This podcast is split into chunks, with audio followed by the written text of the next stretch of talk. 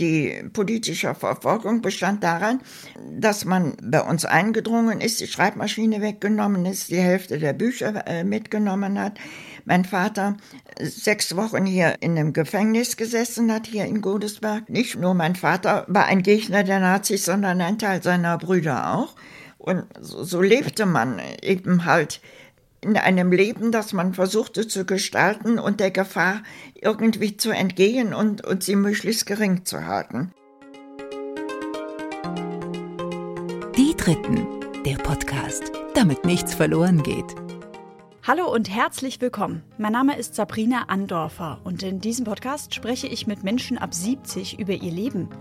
Ich möchte wissen, wie ihre Kindheit war, was sie ihr Leben lang angetrieben hat, welche schönen oder traurigen Momente es gab wie sie sich aus schlechten Phasen wieder rausgekämpft haben.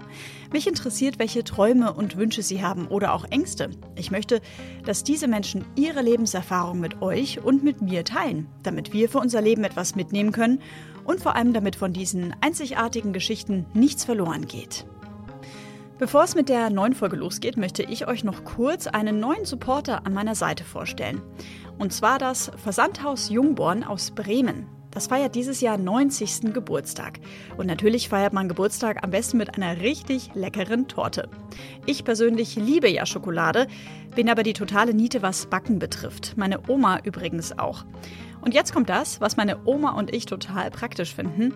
Jungborn liefert unter anderem eine leckere Schokotorte.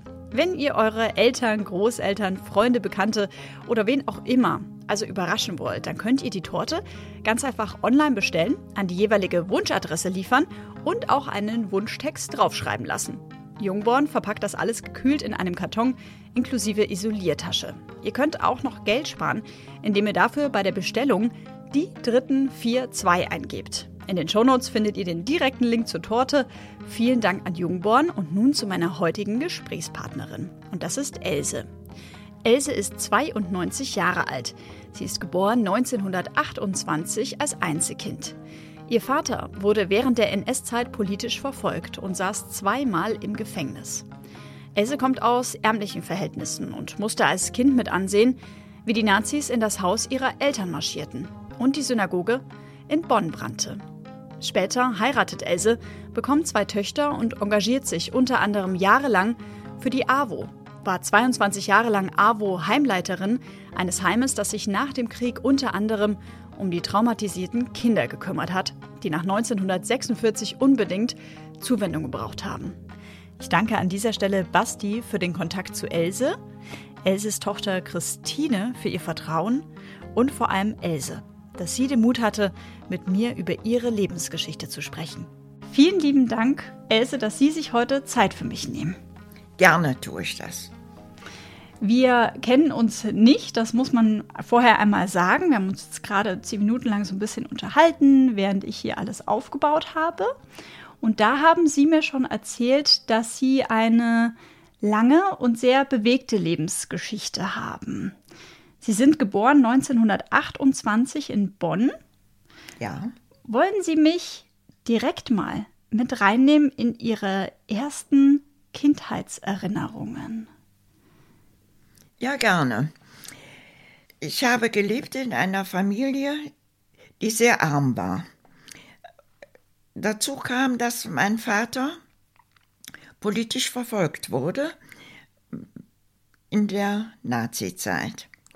Wir haben gelebt mit meinen Großeltern zusammen, weil meine Eltern nicht in der Lage waren, eine eigene Wohnung zu bezahlen. Das Leben mit meinen Großeltern war sehr angenehm. Meine Großmutter hieß Christine und daher kommt, dass ich meine zweite Tochter auch Christine genannt habe. Äh, meine Großmutter war eine sehr tüchtige Frau, die hat also sieben Kinder großgezogen und war sehr nett und lieb zu mir. Aber, wie gesagt, wir waren sehr arm mein Vater ist in meinen ersten zwei Lebensjahren noch auf eine Fortbildungsschule gegangen, hatte also keinen Verdienst und anschließend war er Gemeindearbeiter bei der Stadt Bad Godesberg und äh, Sie können sich vorstellen, dass da also nicht viel Geld reinkam. Aber meine Eltern waren sehr bemüht, mir eine ausreichende Bildung zukommen zu lassen. Und darum haben sie mich nicht auf die Schule in Rüngsdorf geschickt, wo wir also wohnten, sondern auf die evangelische, damals hießen die noch Volksschulen, die hatte einen besseren Ruf als Bildungseinrichtung. Mhm. Aber wie das halt damals so war, Rüngsdorf und die Schule lagen ungefähr anderthalb Kilometer äh, auseinander und Damals gab es natürlich noch kein Auto oder, oder sonst irgendeine Fahrgelegenheit und ich bin brav den Weg auch als Sechsjährige schön zu Fuß gegangen. Wie lange sind Sie da gelaufen? Ja, so, so meine 20 Minuten. Äh, Schon, ne? Ganz bestimmt. Ja, aber das war damals eben halt äh, selbstverständlich. Mhm. Wenn Sie mich mal mit reinnehmen, so in Ihr Kinderzimmer oder in Ihre Wohnung oder in das Haus. Hatten Sie denn überhaupt ein Kinderzimmer? Wenn Sie sagen, Ihre Eltern waren recht arm, das war alles bei den Natürlich Großeltern. hatten wir kein Kinderzimmer. Natürlich stand mein Bett im Schlafzimmer der Eltern. Das Haus hatte eine große Küche und ähm, äh, da gab es auch den Wasserhahn, der also sowohl das Wasser für das Kochen brachte, als auch äh, das Wasser, um sich täglich zu waschen. Für die ganze Familie natürlich. Und natürlich gab es kein Badezimmer da. Und natürlich war die Toilette äh, eine Etage tiefer. Elektrisches Licht gab es auch noch nicht, sondern in, in dem Haus hat es die ersten drei, vier Jahre Gaslicht gegeben. Und ich kann mich noch gut daran erinnern, wie mit einem Streichhölzchen äh, eben die Deckenbeleuchtung angezündet wurde und meine Großmutter, meine Mutter und ich dann Dämmerstündchen gehalten haben. Was haben Sie gehalten? Dämmerstündchen. Was heißt das? Also es anfängt dunkel das? zu werden, mhm. Äh, sich einen Moment zusammenzusetzen, zur Ruhe zu kommen, äh, sich vielleicht noch etwas von den Tagesereignissen zu erzählen und, und dann zu warten, bis es ganz dunkel war und es dann eben halt notwendig war, das Licht anzumachen. War das so ein besonderes Ritual dann? Ja, das war ein besonderes Ritual, wo, wo ich also gerne dran zurückdenke, weil man sich so geborgen fühlte. Man, man saß zwischen zwei Erwachsenen und, und äh, man spürte die Zuneigung und äh, das war ein angenehmes Gefühl. Mhm. Später hat die Wohnung dann auch Elektrizität bekommen. Und wir hatten ein kleines Radio, wo man dann also auch schon mal was hören konnte, was wir später, als wir irgendwo anders wohnten und die politische Verfolgung meines, meines Vaters erschreckender wurde, nicht mehr hatten, damit uns keiner nachweisen konnten, wir hätten den Feindsender gehört. Mhm. Und äh, als ich dann in eine andere Situation kam, war ich ein bisschen im Nachteil, weil meine Schulkameraden dann von Musikstücken erzählten, die sie gehört hatten im Radio oder so, und ich konnte nicht mitreden. Das Doofes also, Gefühl, ne? Das ist, das ist also kein schönes Gefühl. Mhm. Aber das war eben halt so. Mhm. Aber das war der geringste Schaden, den ich durch die besondere politische Situation meiner Familie eben hatte. Mhm. Äh, Bevor wir da noch näher drauf eingehen, um einmal noch auf dieses Wort Zuneigung zurückzukommen. Wie würden Sie beschreiben, haben Ihnen Ihre Großmutter und Ihre Mutter und Ihr Vater Zuneigung gezeigt? Ich frage deswegen, weil jetzt in den letzten Gesprächen das öfter mal so durchklang, dass man heutzutage die Kinder knuddelt und ständig sind die auf dem Schoß und man sagt ihnen ganz oft, dass man sie lieb hat und dass sie ganz toll sind. Ähm, aber früher, ich meine, Sie sind geboren 1928, war das teilweise noch so ein bisschen anders.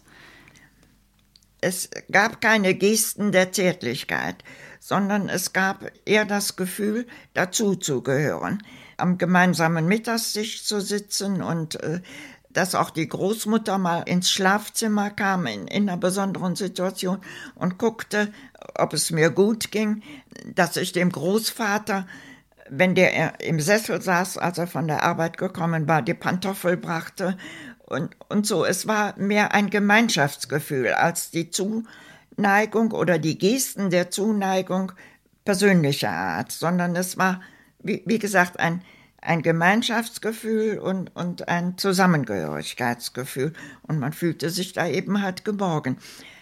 Dazu kam, dass da, wo, wo ich wohnte, keine anderen Kinder waren, so dass ich da also ziemlich als Einzelkind wirklich groß geworden bin. Die Schule hat natürlich dann eine andere Situation gebracht. Ich bin auch ein Jahr in den Kindergarten gegangen aber ich hatte keine Nachbarskinder, mit denen ich spielen konnte. Es gab ein Mädchen, das war aber fünf Jahre älter, und es gab im Haus, wo, wo wir wohnten, äh, ein Mädchen, was sieben, acht Jahre älter als ich war, das aber sehr eingespannt war in das Leben der Mutter, die äh, da in dem Haus eine Wäscherei betrieb und die musste schon mithelfen. Und die musste schon mithelfen, mhm. zum wenigstens die Wäsche auszutragen. Natürlich gab es noch keine Waschmaschine. Und ähm, Klärchen, so hieß das Mädchen, musste mit einem Leiterwagen, auf dem dann ein Korb stand, wo die Wäsche drin war, die Wäsche an die Kunden zurückbringen. Und da durfte ich manchmal mitfahren auf diesem Leiterwagen. Ich kann mich noch erinnern, dass ich da ein großes Vergnügen drin gefunden habe, auf dem Leiterwagen zu sitzen und gezogen zu werden. Mhm. Dazu kam, dass in der Nähe unserer Wohnung das Rheinhotel Dresden war. Und da die Waschfrau, die im Haus also wohnte, auch für die Personen aus dem Hotel Dresden, für manche Personen gewaschen hat und ich so darum auf den Hintereingang des Hotel Dresdens schon mal hinkam. War das ein besonderes Hotel? Muss man das kennen, wenn man hier aus Bonn oder Umgebung Natürlich kommt? muss man das kennen. Wenn man uns jetzt zuhört aus, ich sage jetzt mal München oder Hamburg oder vielleicht auch den USA oder Norwegen, was ist das für ein Hotel? Erstens mal ist das Hotel sehr alt. Zweitens ähm, haben da prominente Gäste gewohnt. Ah. Äh, Chamberlain zum Beispiel und auch Adolf Hitler. Und ah. äh, das war auch ein besonderes Ereignis, aber da möchte ich eigentlich nicht drüber reden. Aber dadurch hat dieses Hotel auch einen negativen Ruf und hat lange Zeit gebraucht, nach Ende äh, des Zweiten Weltkrieges äh, wieder als normales Hotel äh, anerkannt zu werden. Mhm. Verstehe. Wenn ich jetzt noch mal reingehe in Ihre jungen Jahren, also wenn Sie jetzt sechs Jahre alt sind, haben wir das Jahr 1934. Wie kann ich mir da Weihnachten oder auch Geburtstage vorstellen? Also Geburtstage kann ich mich nicht dran erinnern, aber an Weihnachten kann ich mich gut erinnern. Und zwar darum, weil ich mich an einen Weihnachten ganz besonders erinnere, wo ich eine Puppenküche geschenkt bekommen habe, die mein Vater selber gebaut hatte. Oh. Wir hatten natürlich kein Geld für so etwas Teures, wie das in den Familien war, wo nicht viel Geld war. Da musste eben handwerklich was geleistet werden und äh, ich kann mir sie noch, die, diese Puffernküche noch, noch sehr gut vorstellen und habe gerne da, damit gespielt. Wissen Sie noch ungefähr, wie alt Sie da waren? Vier, fünf Jahre. Oh, süß. So, so. Mhm. Wenn ich noch mal einmal auf Ihre Großeltern komme. Ja. Sind Ihre Großeltern Jahrgang 1800 irgendwas und haben die auch den Ersten Weltkrieg miterlebt? Die kommen aus den 1880er Jahren und mhm. äh, der Großvater war ein sehr fleißiger Mensch. Der hat lange Zeit in den Ringsdorfwerken gearbeitet, heute ist das Carbon, ist aber zusätzlich noch Kellnern gegangen, um halt für die große Familie, die also aus neun Personen bestand, äh, das nötige Geld herbeizuschaffen. Genau, Sie hatten und, das ja erwähnt, sieben Kinder. Ja, ne? und mhm. äh, das ist schon eine Staatsleistung, finde ich. Ne? Auf jeden Fall. Ja. Wissen Sie, ob Ihr Großvater im Ersten Weltkrieg ähm, dienen musste oder gedient hat? Ich glaube nicht. Aber ich weiß es nicht genau, aber ich glaube nicht. Wurde da damals darüber gesprochen mit Ihren Großeltern? Also haben ja. Sie irgendwann mal die Gelegenheit gehabt, sich darüber auszutauschen? Na, nee, da war ich noch zu klein zu. Mhm. Wie gesagt, mit sieben Jahren, was habe ich das, 37, nee, acht Jahre, neun Jahre war ich, fast neun Jahre war ich, sind wir weggezogen und haben ein Jahr in Niederbachem gewohnt. Ist das auch im Rheinland hier in der Nähe? Das ist grob? ganz hier in der Nähe. Okay. Äh, mhm äh, vielleicht beachtenswert ist äh, bei der ganzen Geschichte noch. Ich erwähnte ja schon, dass mein Vater politisch verfolgt wurde. Und dann gab es einen evangelischen Pfarrer, der hieß Kolfhaus, der hat meine Eltern angesprochen, hat gesagt, Sie sind in so einer schwierigen Situation, wollen Sie das Kind nicht taufen lassen? Ich war also noch nicht getauft. Und so bin ich also mit acht Jahren getauft worden und kann mich noch an die Situation erinnern, wie ich also mit einem hübschen Kleid, meine Mutter konnte nähen, die war gelernte Näherin, mit einem hübschen Kleid getauft worden bin. Auch zum Schutz dann? Zum Schutz, damit meine Eltern nicht noch zusätzliche Schwierigkeiten bekamen. Und vielleicht auch die Unterstützung der evangelischen Kirche, die sich ja gerade der Kolfhaus äh, den Leuten, die von den Nazis verfolgt worden sind, angenommen hat. Und mhm. wir haben keine finanziellen Unterstützung bekommen, aber es war schon ein gutes Gefühl, dass man irgendwo dazugehören sollte, um, um also äh, Hilfe zu bekommen. Und, äh, ja, und auch für ihre Eltern ja auch zu wissen, da ist jemand, ja. der reicht uns so ein bisschen die Hand und ja, der ist so. An den kann man sich eventuell mhm. wenden und, mhm. und so weiter und so mhm. fort. Bevor wir nochmal auf Ihren Vater nochmal konkreter zu sprechen kommen, würde mich mal interessieren, ob Sie als Kind dann auch schon so diese ersten Schritte nehmen mussten von, ich sage jetzt mal, Brainwashing. Also mit irgendwie einem Kindergarten hatten Sie ja erwähnt, ne, wo dann schon Hitler und seine Partei schon irgendwie Einfluss nahmen etc. Können Sie sich da noch an irgendwas erinnern? Nein, das gab es nicht, denn ich bin in den evangelischen Kindergarten gegangen, der äh, von einer Diakonissin und, und einer weiteren Dame geleitet wurde. Das gab es da nicht. Äh, meine Eltern, glaube ich, haben das bewusst so ausgesucht. Ich kann mich auch nicht an politischen Einfluss in der Schule erinnern. Aber vielleicht war ich auch besonders eingestellt dazu durch die Verhältnisse, die ich eben zu Hause erlebt habe. Wenn wir da mal reingehen in diese politische Verfolgung von ihrem, von ihrem Vater, warum wurde er denn politisch verfolgt? Was war so seine Rolle? Also mein hat, Vater ja. war Sozialdemokrat, war der jüngste Stadtverordnete von Godesberg vor 1933. Und es passierte eben, ich erwähnte das Hotel Dresden und dass der Hitler da abstieg. Und da kam die örtliche SA auch hin und äh, die mussten an unserem Haus vorbei. Und es äh, gab Situationen, dass die in unser Haus reingingen, das konnte man ohne weiteres. Und dann schrien, dich Kommunist kriegen wir dann und schimpften und so ähnliche Geschichten. Sie haben einmal die Rückwand des Hauses, in dem wir wohnten, mit einem Hakenkreuz beschmiert. Ich habe da eine Aufnahme von, die extra deswegen gemacht worden ist, um das zu dokumentieren, was da eben halt passiert ist. Die Aufnahme wurde wahrscheinlich aber heimlich gemacht. Oder? Also von ihrer Familie dann irgendwann heimlich. Ja, ja, ne? Und dann natürlich. Mhm. Mein Vater wollte, dass das eben dokumentiert wurde. Und das ist so geschehen ist.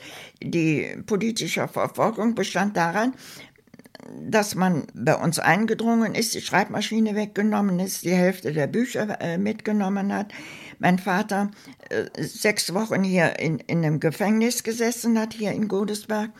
Später, da war ich acht, hat er neun Monate im Klingelpütz, das ist das Gefängnis in Köln gesessen und da habe ich ein sehr frustrierendes Erlebnis. Meine Mutter und ich sind dahin gefahren, um meinen Vater zu besuchen. Und wir waren in dem Besuchsraum. Mein Vater saß hinter einer Glasscheibe. Dann sagte der Wachmeister, wie alt ist das Kind? Und dann sagte meine, meine Eltern, ja, acht Jahre, ja, Kinder von acht Jahren dürfen hier nicht sein, sondern nur Kinder bis sechs Jahre und Kinder ab zehn Jahre. Und ich musste dann raus aus diesem Raum. Das ist das, ja eine total willkürliche Regel, oder? Das war ja Schikane. Ich weiß es nicht, aber ich, ich, ich sehe mich dann noch, wie ängstlich ich dann bei den Wachleuten draußen gesessen habe. Das war auch also eines der gravierenden Erlebnisse, die auch mein politisches Leben für später geprägt haben. Und ein weiteres ähnliches Erlebnis, nein, ein, ein anderes Erlebnis, aber was mich auch politisch geprägt hat, war 1944, als in diesem Zusammenhang mit diesem Aufstand mein Vater wieder verhaftet worden ist und dann im, in den Messehallen von Deutz gesessen hat. Und äh, das war während der Sommerferien. Und äh, meine Mutter und ich, wir wollten ihn dann besuchen. Und dann hat der Mensch an der Pforte gesagt, ja, die, die Gefangenen sind arbeiten, die kommen um 6 Uhr zurück. Und dann haben wir am Straßenrand gestanden und dann kam die Gruppe und wir sahen meinen Vater. Dann haben wir geschrien, Hubert hieß der. Dann haben wir geschrien, Hubert, Hubert. Der durfte natürlich sich nicht bemerkbar machen. Das ging also nicht. Ich war zu der Zeit auf einer Lehrerinnenbildungsanstalt, aber das hat wirklich mein zukünftiges politisches Leben geprägt. So, so ein Erlebnis 1944 sowas vergisst man nicht. Mhm. Ne? Lassen Sie mich da noch mal einmal eintauchen. Ja. Das heißt also, Sie mussten oder haben miterlebt, als junges Mädchen, kleines Kind zwischen acht und zehn Jahre, wie immer wieder wildfremde Menschen einfach so bei Ihnen ins Haus reinspazieren. Ja, äh, ich habe das. Hatten Sie da nicht, sorry, dass ich Sie unterbreche, hatten Sie da nicht also wahnsinnige Angst oder auch haben Sie auch gespürt, dass Ihre Eltern irgendwie Angst hatten? Doch, die, die Angst habe ich gespürt, aber auch meine Großmutter. Ich, ich erinnere mich an eine Szene, wie ich im Bett lag und meine Großmutter ins Zimmer kam und irgendwas versteckt hat in unserem Schlafzimmer. Aber das ist eigentlich wettgemacht worden durch die, die große Akzeptanz, die, die wir in der Familie hatten und in dem Zusammenhalt und in, in dem liebevollen Miteinander umgehen und auch in dem sorgsamen Miteinander umgehen. Mhm. Äh, nicht nur mein Vater war ein Gegner der Nazis, sondern ein Teil seiner Brüder auch. Und so, so lebte man eben halt in einem Leben, das man versuchte zu gestalten und der Gefahr irgendwie zu entgehen und, und, und, und sie möglichst gering zu halten. Ich habe dann später 1938 auch gesehen, wie hier die Synagoge gebrannt hat in Godesberg und äh, mein Vater mich mitgenommen hat und gesagt hat, wir gucken uns das an, damit du das nie vergisst. Er hat keine politische Wertung gegeben, aber er hat gesagt, guck dir das an und vergess es nicht. Das heißt also, Ihr Vater und wahrscheinlich auch Ihre Mutter, die haben damals klug Ihnen das Wissen vermittelt, von wegen, das, was hier passiert, ist nicht gut. Ja. Ohne dass Sie sie quasi in Gefahr gebracht haben, weil Sie natürlich nicht deutlich sagen konnten, das sind die Bösen, das sind die Nazis, weil sonst hätten sie das im Zweifel als Kind weiter posaunt und dann wäre genau was so. Ich, ich war passiert. auch Mitglied mhm. im BDM, das war diese, diese Jugendorganisation Bund von den. Nazis. Bundesdeutscher Mädchen. Mhm, und äh, ich war, wie ich gerade erwähnt habe, auch auf einer Lehrerinnenbildungsanstalt. Das war auch eine Einrichtung der Nazis, wo ich aber glücklicherweise Schulen erwischt habe, die also ganz neutral waren und wo wir nicht, äh, wie soll ich sagen, So extrem? also wo wir nicht narzisstisch gebildet wurden, sondern, sondern auf unseren Beruf vorbereitet wurden. Aber dennoch war es wahrscheinlich Alltag, dass man da morgens, ich sage jetzt mal, antanzen musste, um dann den Hitlergruß zu machen und die so Fahne Sachen. hochzuziehen, ja.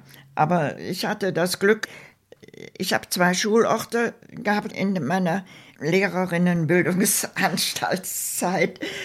Eine in Hersel und eine in Friedewald.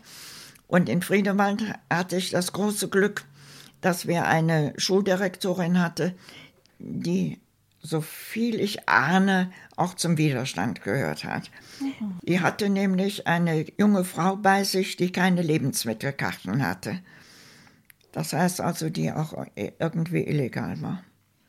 Sodass wir da nicht indoktriniert wurden. Weil Lebensmittelkarten haben nur die offiziellen gemeldeten Menschen bekommen. Ja, normale Bürger, je, jeder Bürger. Aber wer- eben vielleicht jüdisches Glaubens war oder aus irgendeinem Grunde schwarz lebte, äh, der hatte eben halt keine. Der war eben nicht registriert.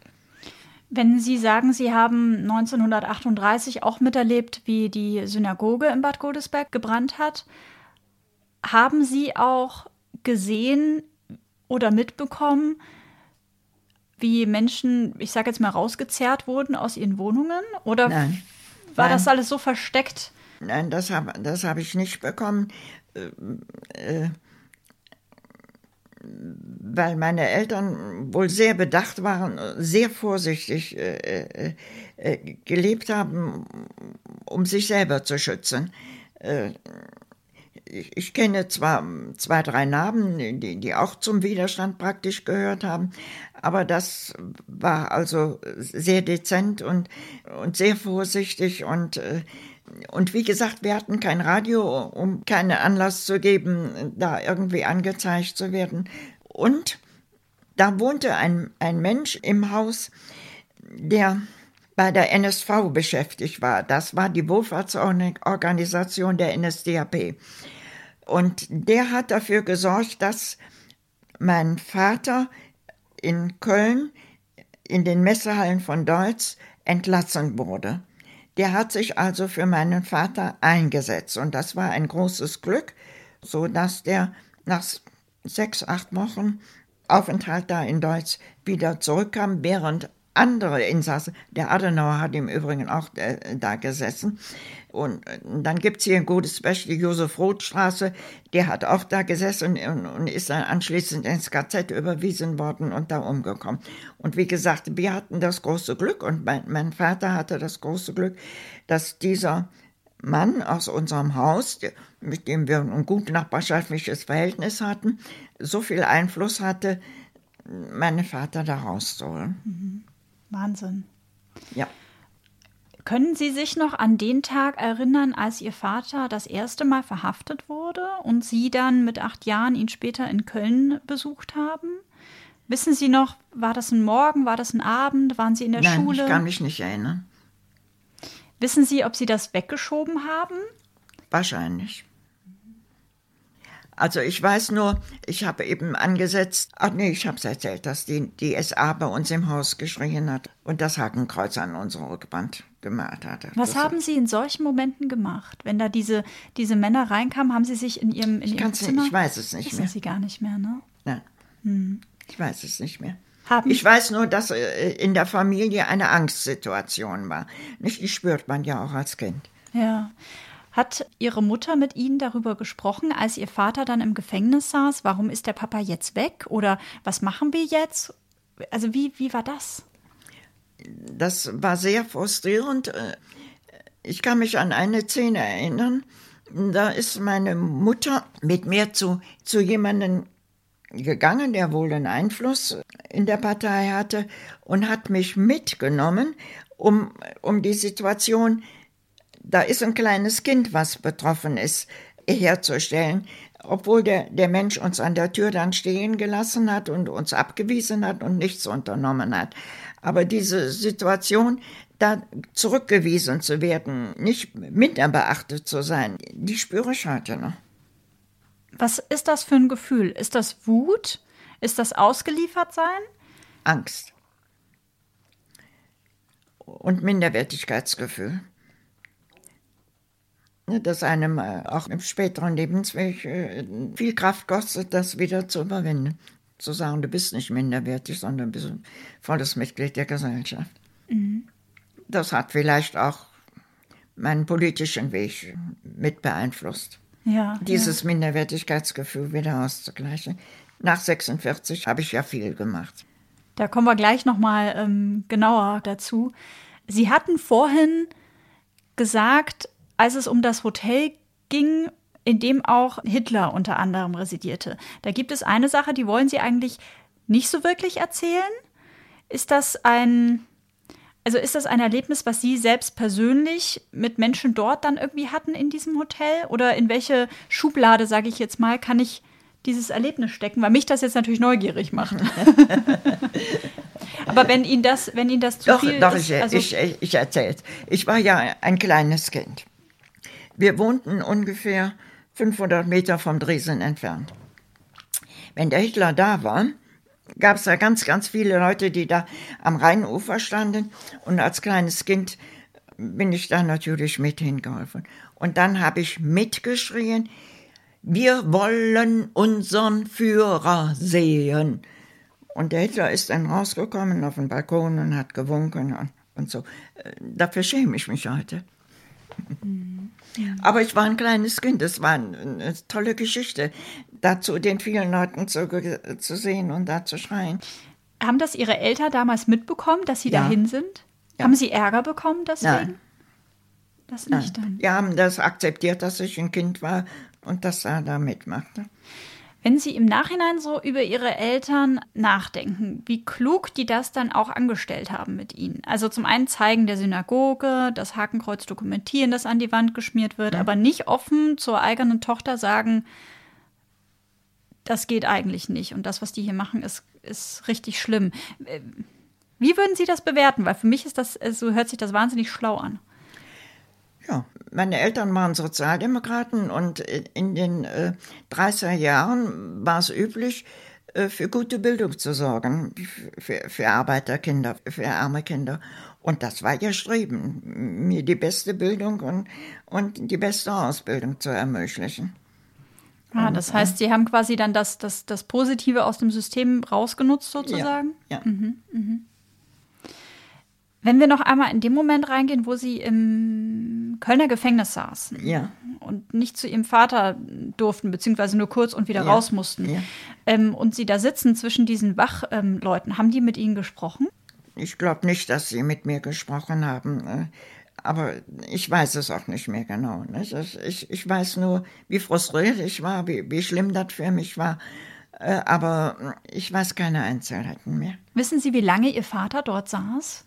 Zum ersten Neun Mal? Monate. Neun Monate. Äh, Ich habe die Unterlagen, auch mein Vater hat da, da, darüber geschrieben später. Und die haben auch anschließend einen Prozess gehabt. Das war eine große Angelegenheit. Und äh, ja, Waren dann Ihre Eltern offiziell auch Teil des Widerstands? Oder äh, noch nicht so direkt, sage ich jetzt mal. Also, Doch, die waren auch ein Teil des Widerstands. Mein Vater hat auch Flugblätter verteilt während der Nazizeit. Aber, äh, wie sollte ich mal sagen, nach diesen Erlebnissen war auch das Gefühl da, wir können als Einzelner ni- nichts machen und es hat keinen Sinn, sein Leben aufs Spiel zu setzen. Man muss sehen, wie man durchkommt. Die Zeit wird vorübergehen. Ich habe letztens mir tatsächlich mal den Film äh, Sophie Scholl angeschaut. Ja, Haben Sie den Film auch mal gesehen? nee, ich habe den nicht gesehen. Ich kann sowas nicht sehen. Weil sie das dann ähm, zu sehr persönlich mitnimmt, was hätte passieren können mit meinem Vater und mit mir. Mhm. Oh, kriege ich jetzt direkt äh, Gänsehaut. Ähm, wie war das dann in den Jahren ab 1939? Sie sind dann ungefähr elf Jahre alt.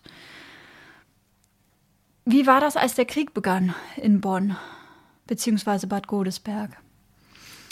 Am Tag, als der Krieg ausbrach, sind wir zu einer, einem Freund meiner Eltern gegangen, die ein Zigarren- und Zigarettengeschäft hatten und haben da, was weiß ich, zehn Zigarren oder so was gekauft, aus dem Gefühl heraus, du, du musst irgendwelche Vorräte haben und haben in der Milchhandlung, wo wir unsere Milch kauften, Vorräte gekauft. Aber das war eine völlig irre Reaktion auf diese, dieses Ereignis, weil man das in dem Moment auch gar nicht übersehen konnte.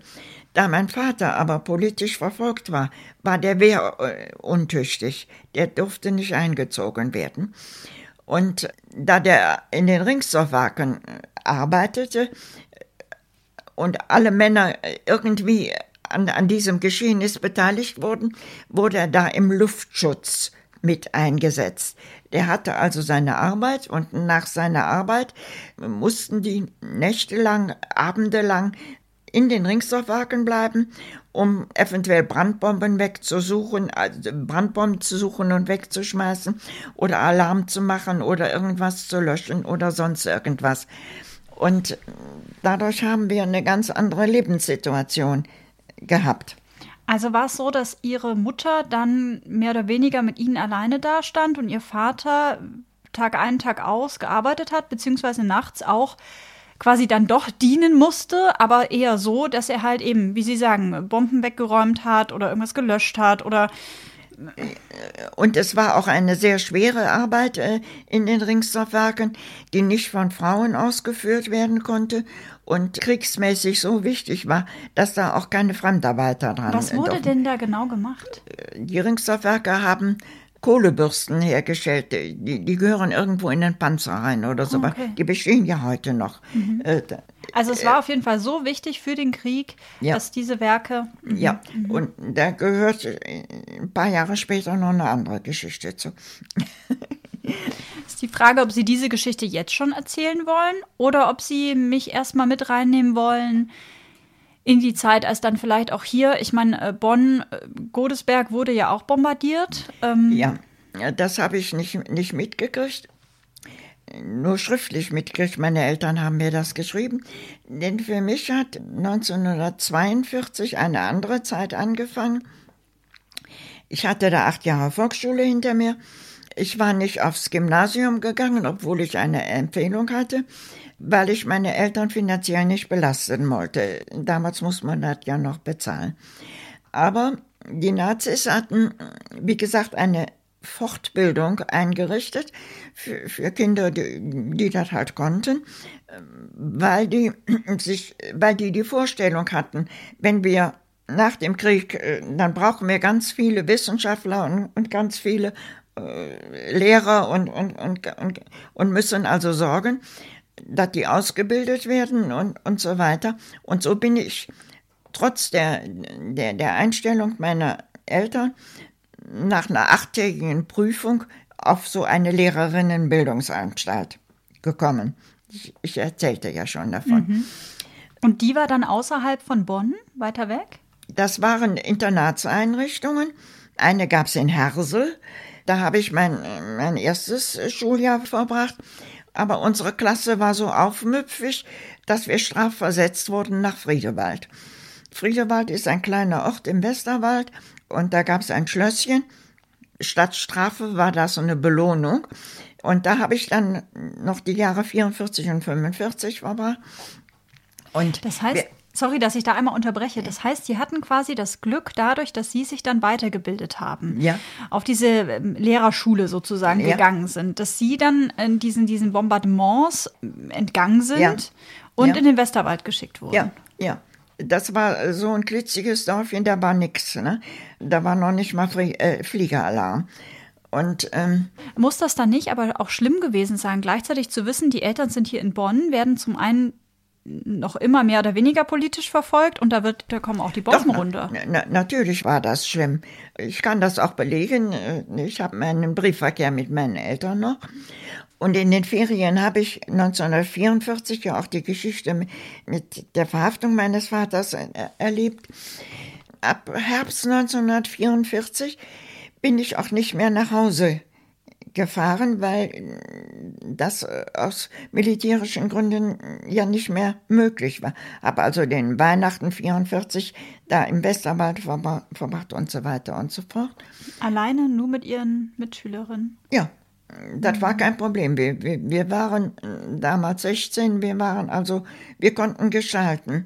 Und äh, im Januar 1945 ist die Schule geschlossen worden. Ja, was jetzt? Dann kam da ein Lazarett rein und da sind wir zu fünf Schülerinnen im Ort geblieben, haben uns eine Unterkunft im Ort ge gesucht und haben in dem Lazarett gearbeitet, während unsere Schulkameraden die meistenteils aus Köln kamen, deren Eltern nach Thüringen evakuiert waren, alle nach Thüringen gefahren sind. Also wie gesagt, die Schule zu. Und wir fünf Mädchen haben uns eine Unterkunft im Dorf gesucht. Wir hatten ja kein Geld. Woher?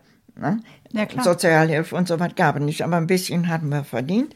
Und äh, wir haben da die, äh, die Ärzte essensmäßig versorgt und Aha. bedient da war die Küche im Keller und das Ärzte-Casino war im dritten Stock.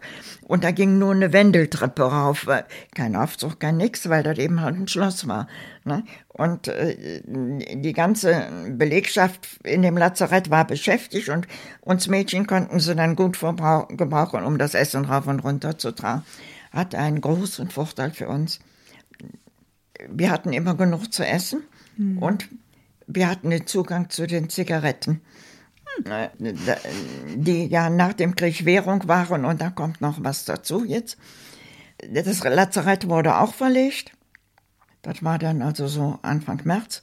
Und dann sind wir noch ein paar Wochen da im Dorf geblieben. Dann sind wir, meine Freundin und ich, zu Fuß von Friedewald nach Hause gegangen. Wir haben uns aus einem Rock einen Rucksack genäht, haben den also unten zugenäht und, und aus Handtüchern die Gurte gemacht und äh, haben die Zigaretten, die wir dann im Lazarett erworben waren, ganz, ganz viele da reingepackt, nur ein kleines bisschen zu essen und sind dann drei Tage gelaufen bis nach Godesberg. Wo haben Sie dann übernachtet? Wo haben Sie geschlafen? Mhm. An eins kann ich mich sehr gut erinnern, in der Nähe von Altenkirchen. Das war also im April 45. Wir haben in Altenkirchen das erste Mal übernachtet. Da waren also bestimmt zehn Leute, die so irgendwie unterwegs waren, auf irgendeinem Strohlager. Da war irgendeine Frau. Ja, so die haben wir dann mit Zigaretten bezahlt. Mhm. Das war ja die, die Währung, die überhaupt am meisten erreichte. Und dann sind wir am nächsten Tag bis Asbach gelaufen. An die Übernachtung kann ich mich nicht mehr erinnern. Und dann sind wir am 17. April hier in Dollendorf, mhm. also auf der anderen Seite angekommen. Da gab es ja eine Brücke über den Rhein hier zwischen, zwischen Godesberg und Dollendorf, die sogenannte Hotschbrücke. Eine von den Pontonbrücke der Amerikaner. Und in diesen Tagen hatten sich in Dollendorf ganz, ganz viele Leute angesammelt, die alle auf die andere Rheinseite wollten. Und so angesammelt, dass die Besatzer auch mit der Situation nicht fertig wurden. Und die Brücke äh, zwei Tage für Zivilpersonen geöffnet hatten. Und ausgerechnet wir hatten das große Glück, an dem Tag, als die Brücke zum ersten Mal offen, offen war, da in Dollendorf anzukommen und rüber zu dürfen. Und rüber zu dürfen und dann nach Hause kam. Ich habe äh, vom 18. April 1945 meine Anmeldung dass ich hier also in Godesberg wieder wohne. Wie haben Sie dann, aber also ich habe jetzt schon wieder so ganz viele Fragen, aber ja, ja. also die erste Frage ist, ähm, wurden Sie dann auch in dieser Wanderzeit oder also wurden Sie dann auch da mal bedroht, wenn Sie da mit Ihrer Freundin einfach so zwei Frauen, junge Nein, Frauen alleine? Es ist uns nichts passiert, wir sind nicht bedroht worden. An den Straßen waren eigentlich für Sie Zivilpersonen verboten.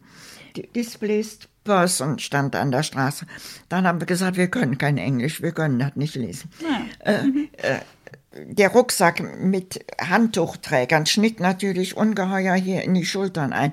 Dann haben wir am, im Straßenrand einen alten Kinderwagen gefunden und den haben wir da rausgeholt und haben da unsere zwei Rucksäcke reingetan und haben den Kinderwagen geschoben.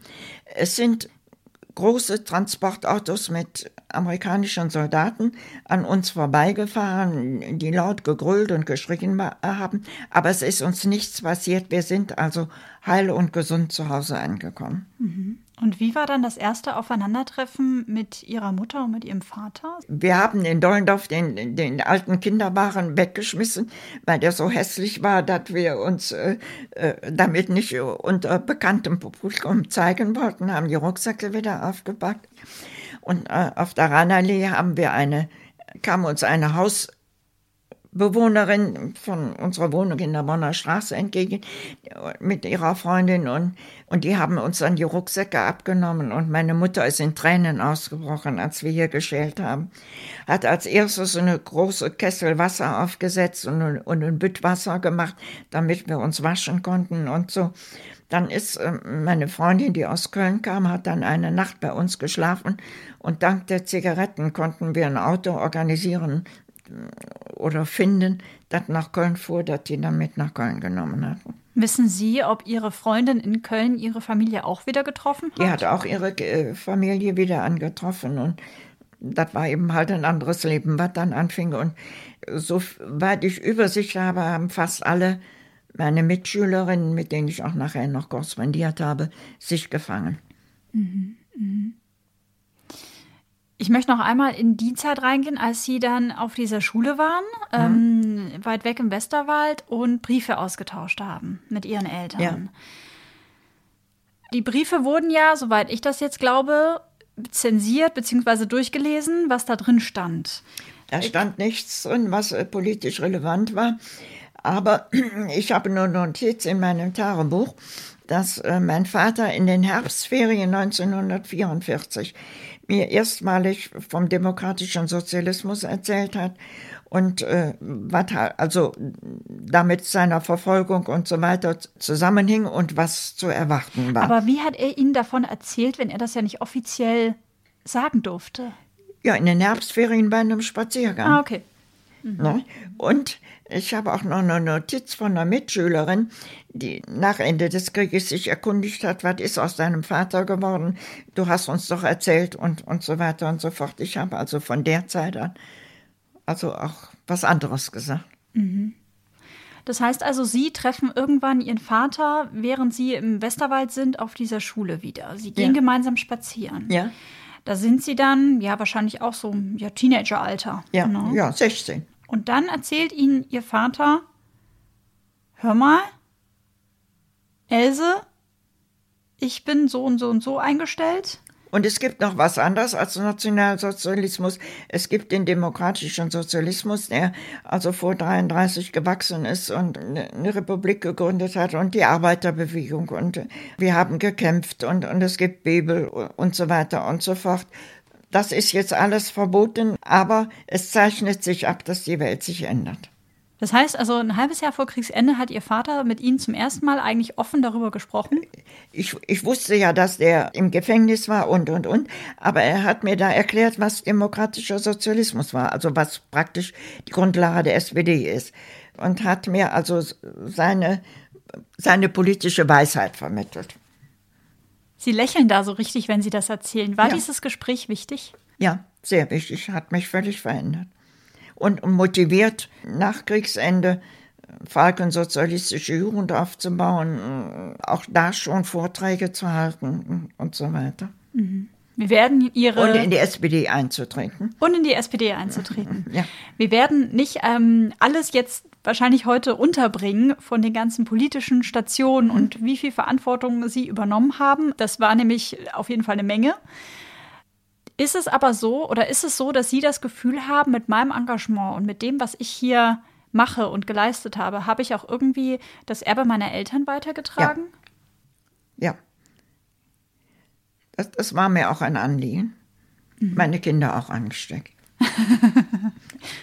Auf eine andere Art und Weise, aber. Äh, Sie haben versucht, das weiterzugeben. Ja, natürlich. Ja, Sie sagen jetzt so natürlich. Ich glaube, es gab ja auch viele, die, die sich im Zweifel eher weggeduckt haben. Oder ja. ne, viele, die mitgelaufen sind. Ja. Wenige, die vielleicht aber, so mutig Aber durch das Schicksal meines Vaters war, war das so echt und, und so zu akzeptieren äh, und, und so glaubhaft, mhm. dass es mich auch beeinflusst hat. Ja. Ja. Und geprägt hat. Mhm. Wenn wir einmal einen kleinen Sprung machen Sie haben äh, gesagt, Sie haben das auch an Ihre Kinder weitergegeben. Mhm. Die Kinder äh, entstehen ja meistens in Zusammenarbeit mit einem Herrn. Wie haben Sie denn Ihren Mann kennengelernt? Ich habe erzählt, wir wohnten in, in der Bonner Straße. Wir wohnten genauso arm und armselig, wie wir auch, auch in meiner frühen Jugendzeit gewohnt hatten. Ich hatte kein eigenes Zimmer, sondern mein Bett stand in einem klitzekleinen Wohnzimmer, kleiner wie dieses Zimmer.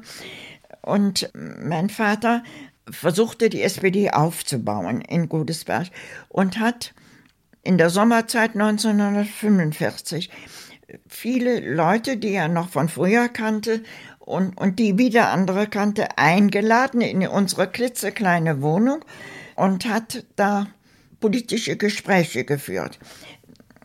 Also quasi ein Mini-Parteitag im Wohnzimmer sozusagen. ja, Zu diesen Gesprächsleuten gehörte auch der Adam aus Friesdorf und der brachte seinen 18-jährigen Sohn Peter mit. Und seitdem kennen wir uns und das wurde dann mein Mann. Wie äh, sah er denn aus, der Peter? Was war so Ihr erster Eindruck, als er in dieses Wohnzimmer äh, spazierte? Na, er war ein, ein hübscher, netter Junge und äh, ich fand ihn vom ersten äh, Augenblick an toll. Er war in der Lehre und zwar in der Kreisverwaltung Bonn-Land. Er ging also einem, einem vernünftigen Beruf entgegen. Ich studierte damals noch. Er war 18, ich war 18 und äh, gerade so in dem richtigen Alter. Und mein Vater, der eine große äh, Fähigkeit hatten, andere Leute mit Arbeit äh, äh, auszustatten, gab uns den Auftrag, eine Jugendorganisation aufzubauen. Und das haben wir beide äh, gemacht und dann haben wir zusammengearbeitet.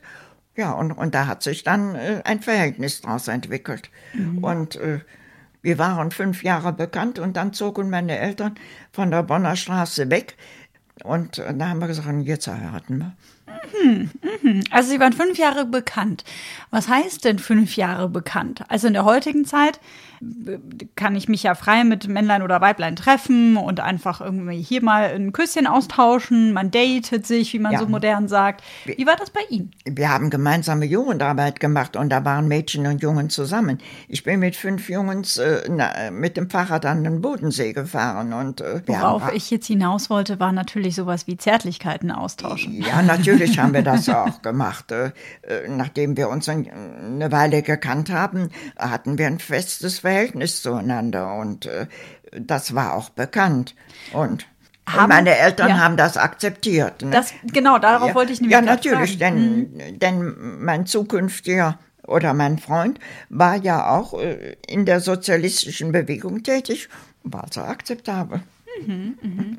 Das heißt, Sie haben da nicht schnell drauf gepocht, dass Sie jetzt mit 18 schon jetzt direkt sich verloben und dann heiraten? Nein, nein, nein, nein, nein, nein als wir mein, meine Eltern gestanden haben, dass wir ein enges Verhältnis zueinander hatten, haben die nur so gesagt, mach nur ja, passt nur ja auf, dass nichts passiert. Wie würden Sie den Peter charakterisieren? Wie kann ich ihn mir so vorstellen? Hm, das ist jetzt ein bisschen schwer. Er war äh, auf der einen Seite Beamter, er hat auf der, einen, auf der anderen Seite eine Jugendorganisation geführt, nicht nur die örtliche, sondern er, er war äh, bis in den Bundesvorstand äh, tätig. Und wir haben dann zusammen mit meinen Eltern die Arbeiterwohlfahrt aufgebaut. Wir hatten also ein gemeinsames Ziel und das hat uns sehr geprägt und, und hat unser Verhältnis äh, positiv beeinflusst. Weil das quasi, ja, so eine Art gemeinsames Hobby war, wenn nicht ja. sozusagen gemeinsame Vision. Ja. Nämlich Gutes und, und, zu tun. Und, und ähm, äh, dadurch, dass er teilweise mein Vorgesetzter war, konnte ich auch Dinge entwickeln, die, die ich sonst nie entwickelt hätte. Wenn man so zurückblickt, kriege ich jetzt oft die Antwort, ja, damals habt ihr das schon gemacht, was wir heute für richtig finden. Mhm. Erfüllt Sie das mit Stolz, wenn ja. Sie diesen Satz hören? Klar. Mhm. Warum nicht? Denn äh, es war das Glück, dass mein, mein Mann mein Vorgesetzter war und, und mit meinen Gedanken vertraut war und, dass wir die Dinge entwickeln konnten und keiner sagte, oh, das dürft aber nicht, ihr müsst die Tür zumachen. Mhm. Oder was weiß ich. Ja, ne? ja, oder ja. ihr dürft die Leute nicht, nicht aus dem Haus lassen oder ihr müsst dies oder jenes machen. Ne? Mhm. Und äh, das war für mein Berufsleben eine sehr positive Erfahrung.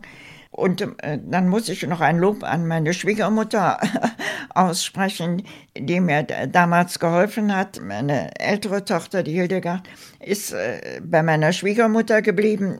Äh, das heißt quasi, dass ihre Schwiegermutter mit ähm, quasi forciert hat oder mit unterstützt hat, dass sie zusammen mit ihrem Mann weiterhin aktiv sein konnte. Dass ja. sie jetzt nicht nur, ja. sage ich jetzt mal in Anführungsstrichen, ja. das typische. Hausfrauenleben haben.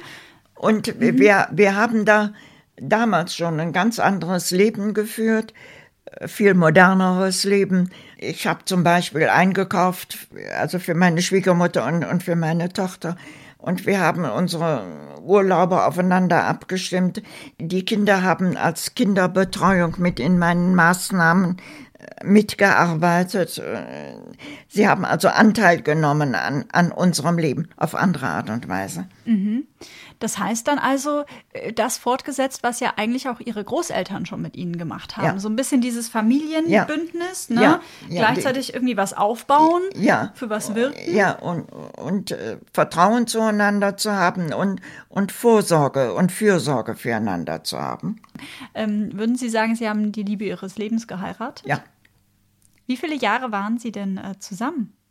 Beziehungsweise verheiratet, wissen Sie das? Wir haben 52 geheiratet und 99 ist er gestorben. Das heißt, Sie waren über 40 Jahre ähm, verheiratet, sind gemeinsam durchs Leben gegangen. Ja, wir haben gemeinsam gearbeitet, gemeinsam was aufgebaut. Mein Mann hat seine Laufbahn äh, bei der Verwaltung gemacht. Äh, das war sein Beruf, aber sein Hobby und sein Lebensinhalt war eben die, die soziale Arbeit, die wir gemeinsam gemacht haben. Und Sie haben auch 22 Jahre lang eine Institution geleitet. Ein mhm. Familienerholungsheim ge äh, geleitet, was wir auch selber aufgebaut haben. Die AWO hat angefangen, Stadtranderholung zu machen. Das war so die ersten Aktivitäten der AWO nach dem Krieg, weil wir das Gefühl hatten, dass die Kinder also besonders gelitten hatten unter den Kriegsumständen und äh, einmal waren sie unterernährt und, und zum anderen fehlte auch so das natürliche Leben. Und äh, da haben wir noch dreistöckige Betten aufgebaut und die Kinder haben sich im Bach gewaschen. Und äh, dann kam auf, dass die äh, Bundesregierung den Bau von Familienerholungsheimen bezuschusste. Und Familienerholungsheime waren dazu da, dass Familien aus sozial schlechten Verhältnissen mit drei, vier, fünf, sechs Kindern mit Zuschüssen des Staates, der Stadt und der Kommune Ferien da verbringen konnten. Mhm. Also haben wir einen Bauernhof da gekauft. Javo hat da einen Bauernhof gekauft. Und äh, so war das dann ein, ein Haus, was ungefähr 60 Betten hatte. Da haben wir dann als Arbeiterwohlfahrt die Leitung gestellt, die, die Verantwortung getragen. Bei Ferienmaßnahmen die, die Funktionäre zur Kinderbetreuung da eingesetzt, die Kinder der Funktionäre. Wir hatten damals schon, dass alle unsere ehrenamtlichen Mitarbeiter zu fast allen Gelegenheiten ihre Kinder mitbringen durften, mhm. weil wir, weil wir selber Kinder hatten. Ne? Ja. Und dass das gar nichts ausmachte, äh, wenn bei irgendeiner Veranstaltung Kinder mal unterm Tisch, unterm Tisch spielten und oder in, in irgendeiner Ecke saßen oder oder auch mal störten oder so. Das war also akzeptiert. Also schon sehr modern für die, für die damalige Zeit. Ja. Ähm, Sie haben jetzt gerade vorhin erwähnt, da gab es auch ähm, ein Heim, wo Sie Kinder aufgenommen oder betreut haben, zeitweise, die aus ärmeren Verhältnissen kamen, die nach dem Krieg gelitten haben, Kinder, die vielleicht Waisen waren, keine Eltern mehr hatten oder Eltern waren vielleicht verletzt. Können Sie sich da noch an irgendwie ein Kind erinnern oder eine Geschichte erinnern, wo Sie sagen, das ist so ein, so ein Nachkriegsmoment, der mir ganz besonders im Kopf geblieben ist? Ja, es gibt äh, Zeitungsartikel über unsere Maßnahmen, äh, die wir in Kirchsaar durchgeführt haben. Und da gibt es einen, da steht drin, sogar der Sohn des Arztes hat an dieser Veranstaltung teilgenommen. Und als Hauptattraktion äh, oder Höhepunkt des Artikels wurde genannt, wie viel Pfund zugenommen die, die Kinder hatten. Sechs Pfund war mal innerhalb von drei Wochen, war mal so ein Maß, was, was als besonders attraktiv äh, dargestellt wurde. Es ging da in der Hauptsache um Äußerlichkeiten. Eben, dass die Kinder nicht richtig ernährt waren, dass, die wirklich also was zu essen brauchte. Mhm, mh. Ich kann mich aus, aus meiner eigenen Zeit als Leiterin erinnern, dass wir also aus der Familienerholung Kinder hatten, die kaum sprechen konnten, mit denen wir Sprechübungen gemacht haben. Kinder, die, die eigentlich schon über das Alter raus waren, aus Bett genässt haben. Aber das gehörte einfach zu den Aufgaben, die da erfüllt und gelöst werden mussten. Das war selbstverständlich, dass man sich da kümmerte.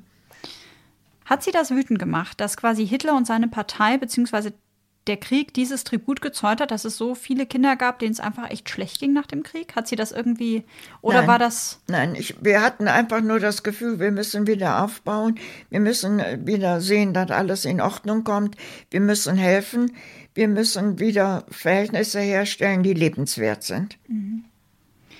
Wenn wir einmal eintauchen, wir springen jetzt so ein bisschen, wenn wir einmal eintauchen in die Zeit, als sie dann selbst Mutter werden. Sie kriegen zwei Kinder, zwei Mädchen. Ich glaube, damals war es nicht üblich, dass Männer wie Peter bei der Geburt dabei waren. War das bei Ihnen auch so oder war das bei Ihnen anders? Ich bin ja arbeiten gegangen, als meine Tochter Hildegard unterwegs war. Und ja, wir hatten noch kein Auto. Und äh, die Geburt sollte eben halt im Johanniter Krankenhaus sein. Und als es dann soweit war, haben wir den Nachbarn aktiviert, der, der, der also äh, mich mit dem Auto dann dahin gefahren hat. Und äh, aber der Peter ist dann äh, wieder nach Hause gefahren.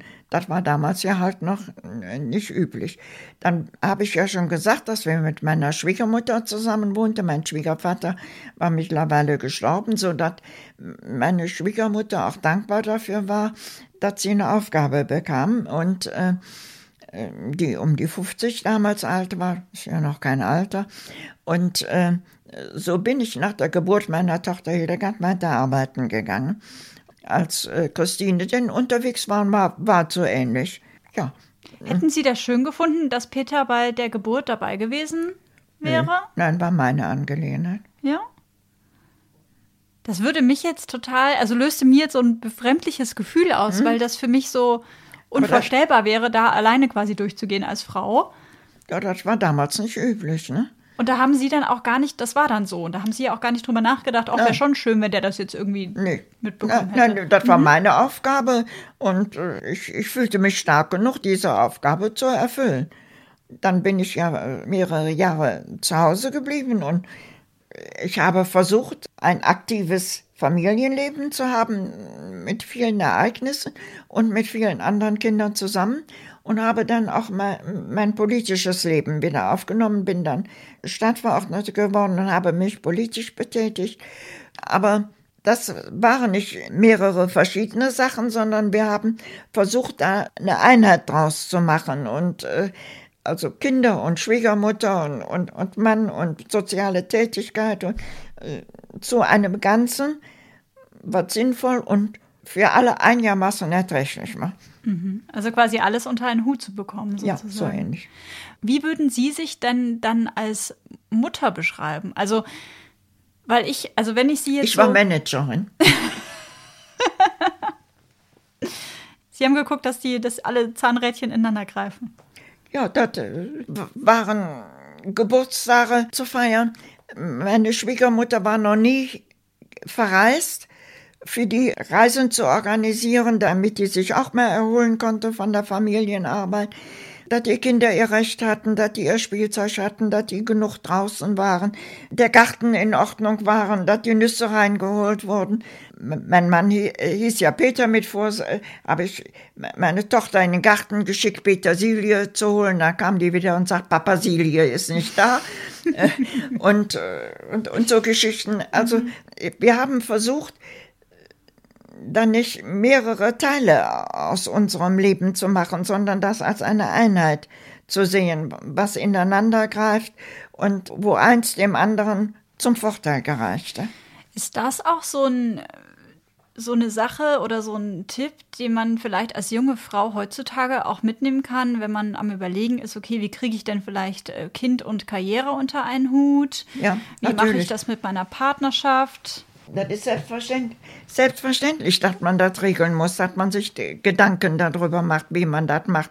Und selbstverständlich, dass man versucht, sich in sein Gegenüber zu versetzen und, sagen, und sagt, wie empfindet der jetzt und äh, wie, wie kannst du das erreichen, dass der damit einverstanden ist und dass das eine gemeinsame Arbeit ist und dass die Kinder nicht zu kurz kommen, dass die Oma nicht zu kurz kommt, dass die mit ihren Geschwistern Geburtstag feiern konnte, was sie nie im Leben getan hat, dass wir dafür einen Raum schafften, dass wir dafür Bier hinstellten. Hat sie das irgendwann mal auch überfordert, diese vielen Aufgaben? Dieses, also ich meine, auch ihr Tag hat ja nur 24 Stunden und davon schlafen wir im Zweifel mal acht. Ja, und Sport haben sie auch noch gemacht. Also das, das ist ja schon, das ist ja schon jetzt nicht wenig. Nein, das war auch viel. Aber ich habe die Kraft dafür verspürt. Ich na gut, man war auch schon mal müde und, und, und so. Aber im Grunde genommen äh, fühle ich mich nicht belastet dadurch. Mhm. Und hatten Sie mal Momente, wo Sie sich dann müde gefühlt haben oder sich dann gedacht haben, boah, ich weiß gar nicht, wie ich das nächste Woche alles so schaffen soll? Und Nein. haben Sie sich dann irgendwie, hatten Sie das nie? Nein, ich hatte die Kraft dafür. Verrückt. Ich habe fast ein schlechtes Gewissen, wenn ich mich manchmal schlapp fühle und keine Lust habe. Und dann sitze ich jetzt einer 92-jährigen Dame gegenüber, die da sagt, ach, das war alles gar nicht so wild. Ja, das war alles anstrengend, aber was soll's? Es war Leben. War es vielleicht auch dieses, dass Sie wussten, wofür Sie das tun? Ja, natürlich. Meine Eltern waren arm, aber ich bin nicht reich und wir waren nicht reich, aber wir, hatten keine Not. Und meine Eltern hatten Not, aber wir nicht.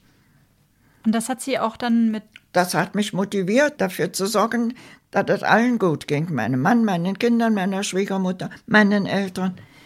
Die, Sie- diese Wohnung, wo wir hier sind, die, die hat ursprünglich meinen Eltern gehört. Und mein Vater ist fast gezwungen worden, diese, diese Wohnung zu kaufen, weil er sich das nicht, finanziell nicht zutraute. Wir haben geholfen.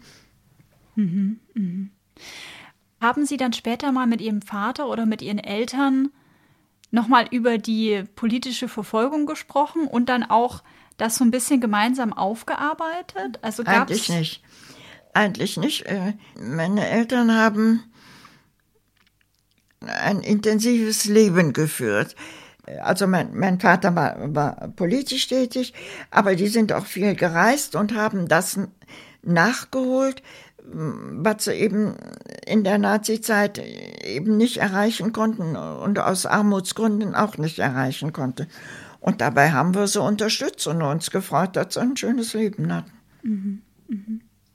Ich habe noch eine Sache, auf die, wenn Ihnen die Frage zu privat oder zu persönlich ist, müssen Sie sie auch auf gar keinen Fall logischerweise beantworten.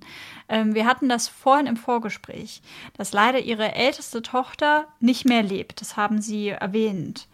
Möchten Sie darüber reden? Weil ich mich natürlich frage, wie ist das als Mutter, wenn man ein Kind verliert? Das ist sehr schwer, aber jedes Leben geht zu Ende. Jedes Leben hat einen Anfang und jedes Leben hat ein Ende. Und ich habe so den Eindruck gehabt, als ob das Leben meiner Tochter zu Ende ging.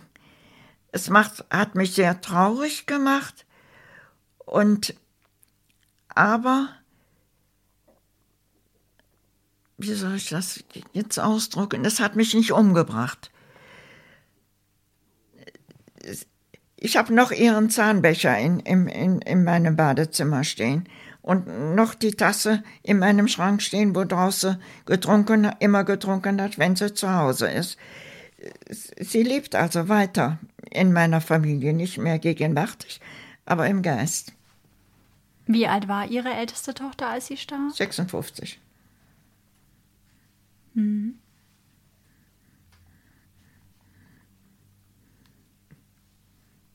Danke, dass Sie da mit mir darüber reden.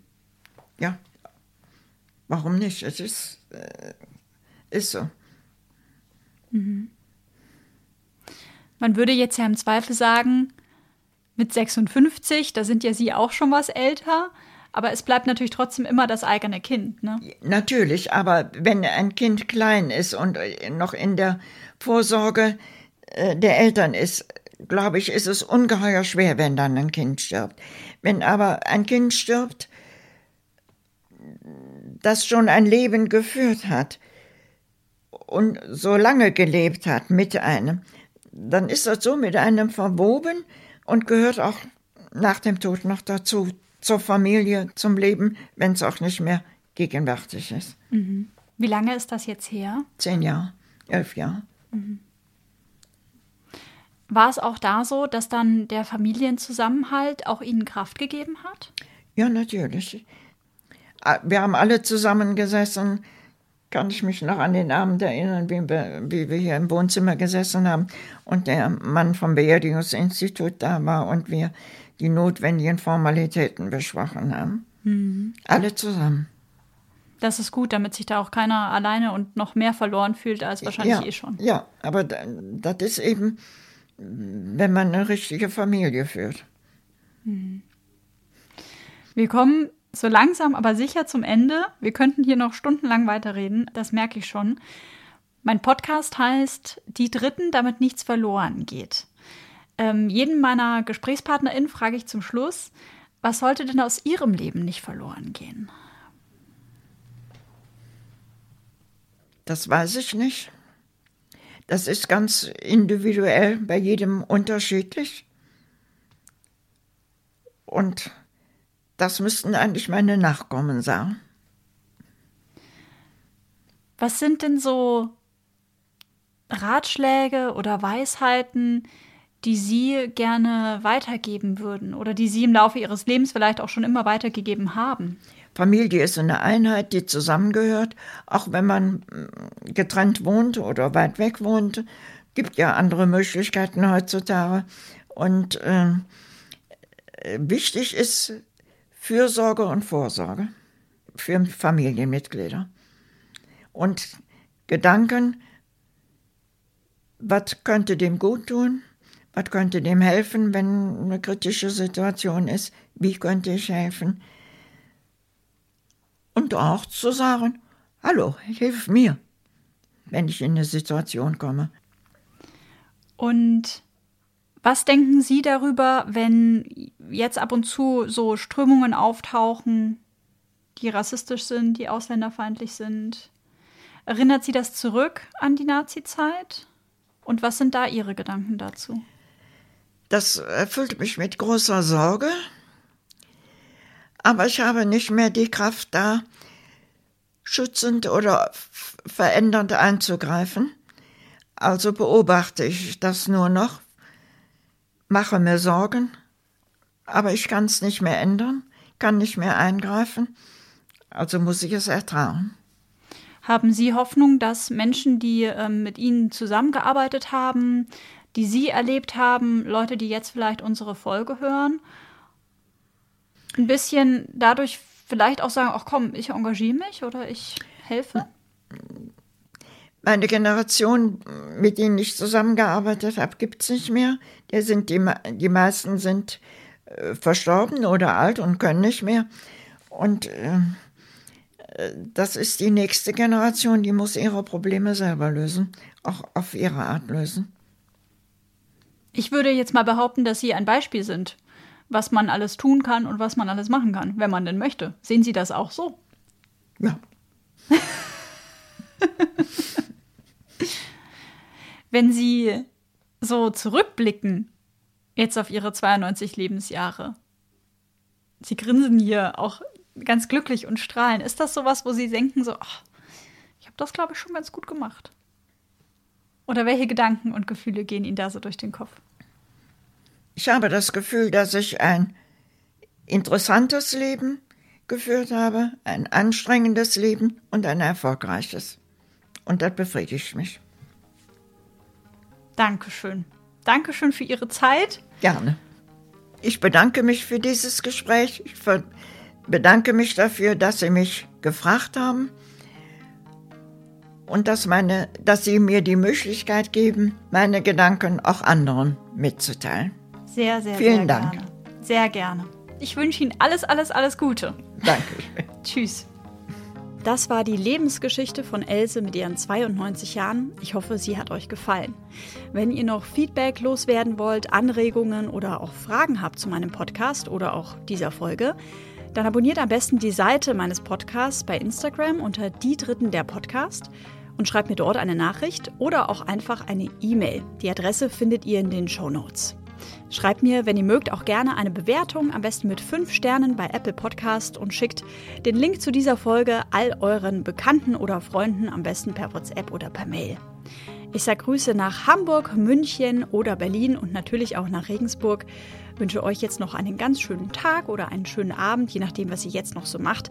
Egal ob beim Sport, beim Kochen oder beim Spazierengehen. Wir hören uns wieder in zwei Wochen. Passt auf euch und eure Liebsten auf und führt wunderbare Gespräche, damit nichts verloren geht. Eure Sabrina.